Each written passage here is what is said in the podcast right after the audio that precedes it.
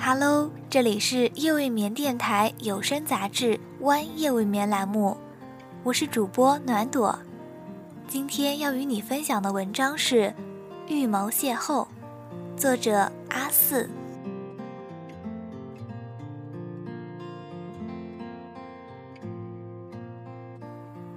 高中的时候，我暗恋隔壁班的一个男生，于是上课、睡觉、预谋邂逅，构成了我的每天日程。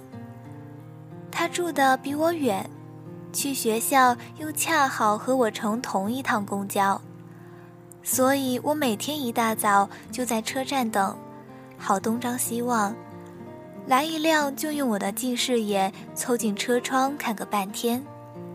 他通常坐在后排，如果瞧见他在上面，就呲溜地蹭上车，高高兴兴地去上学。不过，更经常发生的事情还是看走了眼，在错过了好几班车后，上学迟到。放学时，我就在车站对面的小吃站蹲点。一看到他和同学上车，就赶紧吃完鸡柳或者肉串，追随其后。我以为终有一天他会发现这个女同学的后脑勺很眼熟，走上前来问我抄英语作业，然后我皎洁一笑说：“哈，那你的数学也借我抄一下。”然而没有。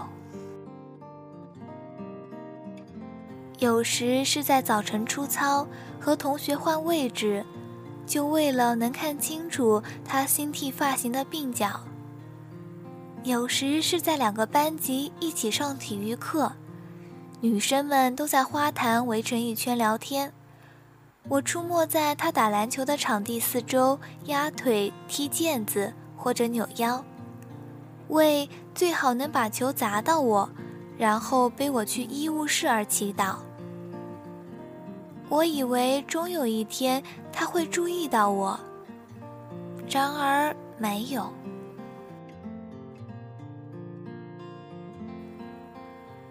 写过情书，想过表白，但经过深思熟虑，还是决定不去冒被拒绝的这个风险。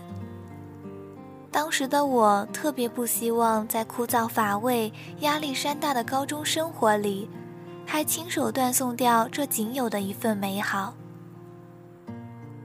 于是，在大雨的傍晚，路过他身边不打伞，想着也许他会因为不忍心看我淋湿而与我为伴。结果第二天发烧病了一个礼拜。于是，在早放的周五下午，去他最常去的漫画店喝了一下午奶茶。坐在他最常坐的位置旁边，时刻准备着假装没带钱，然后跟他搭讪，拜托他帮我买单。结果那天他压根儿没出现，我倒是胃痛的又进了医院。我却仍然这样乐此不疲，这样频繁的出现在他的视线里。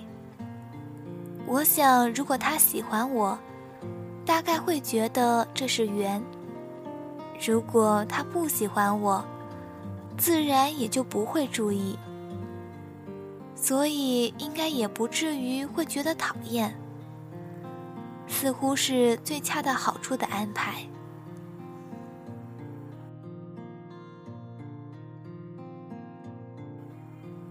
时光又倒流的那天。那天早上特别反常，开到终点站的时候，车上除了司机和售票员，只剩下我和他。还没把用来佯装背单词的抄写本收进书包，就感觉他从后方的座位一步步走过来，直到一双耐克球鞋停在我旁边。他说了句：“喂。”我的脑子“嗡”的一声炸开了，心脏跳到嗓子眼，脖子僵着抬不起头来，特别特别意外。在卡机了三四秒后，我飞也似的冲下了车，顾不得书包链还没拉上，面红耳赤向学校一路狂奔。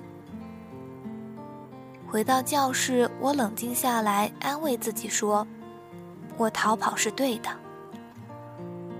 因为马上就要高考了。如果他接下来说的是‘我喜欢你’，那我一定会因为早恋而高考落榜的。如果他下一句说的是‘你能不能不要再出现在我面前了，我很讨厌你’。”那我一定会因为伤心过度而高考落榜的。这样一想，我觉得庆幸极了，庆幸自己反应机敏、智慧过人，逃过了这一劫。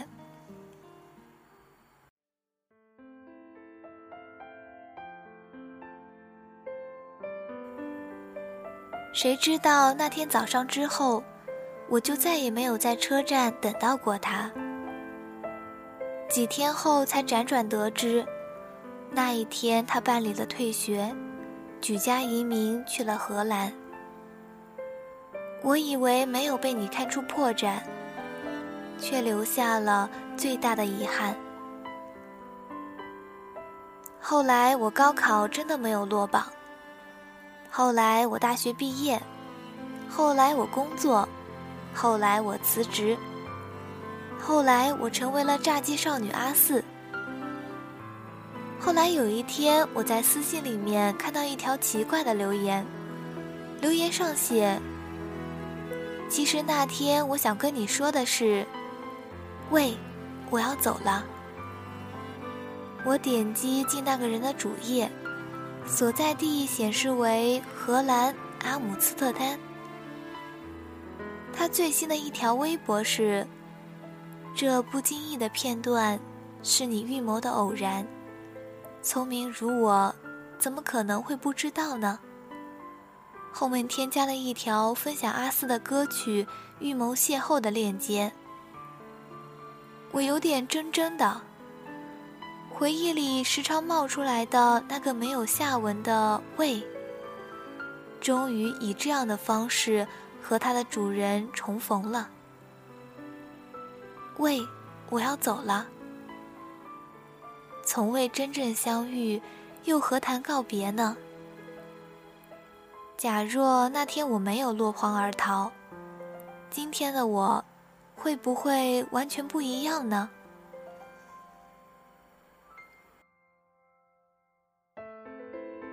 过了两天，私信又多了一条。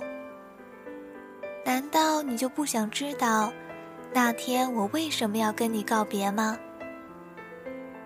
多年无解的他到底喜不喜欢我的遗憾，突然又从时光的缝隙里钻出来，像一条巨蟒勒住了我。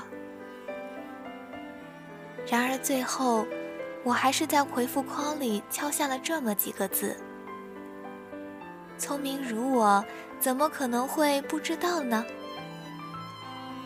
发送之后，我感到一种从未有过的释然。过往种种错过，我才成为了今天的我。你的生活里总会出现一个又一个暂时得不到安放的遗憾，直到有一天你能够将自己的纠结解开，你就会像此刻的我一样无比坚信。因为他是喜欢我的，这幻想中的乐观，是我内向的浪漫。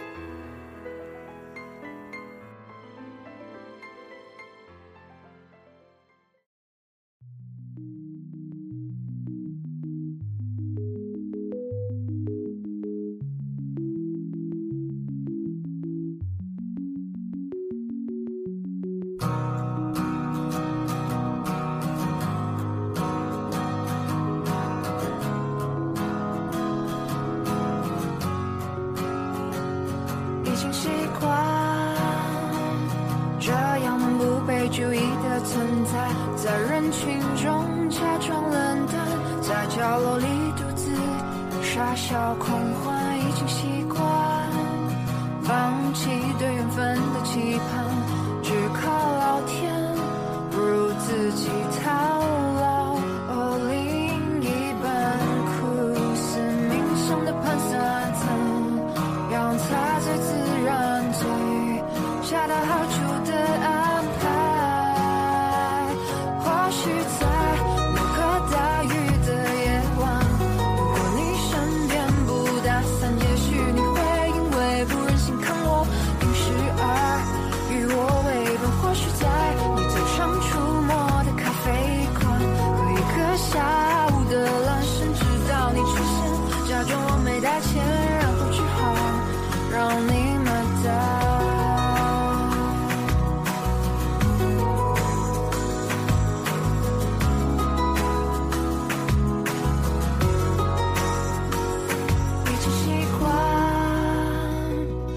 种啼笑皆非的孤单。喜欢我的人我不喜欢，我喜欢的人却总在彼岸，已经习惯放弃对缘分的期盼，只靠老天，不如自己勇敢，笑出胆，苦思冥想的盘算，怎样才最自然？最